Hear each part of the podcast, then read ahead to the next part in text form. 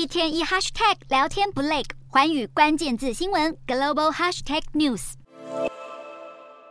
遨游在水中采集海菜，对南韩海女来说，大海是生活的一部分。不过，随着日本近期可能就要排放福岛核电厂的核废水，赖以为生的大海是否会被污染，令海女们忧心忡忡。日本原定今年夏天就会排放核废水，东京电力公司在十二日也是运转了核废水的放流设备。虽然日本政府坚称排放的废水都会经过安全检测，但是邻近的中国和南韩反弹的声浪都很大。而在南韩，根据民调，百分之八十五的民众反对日本排放核废水。不少民众担心海鲜会受到污染，甚至还有人因为担忧海盐会受到影响，开始囤货，让南韩盐价两个月来涨了超过两成。日本尚未排放废水，但是对邻国民生经济的影响已经开始浮现。如何继续说服国际社会核废水的安全性，成了当前日本政府的一大课题。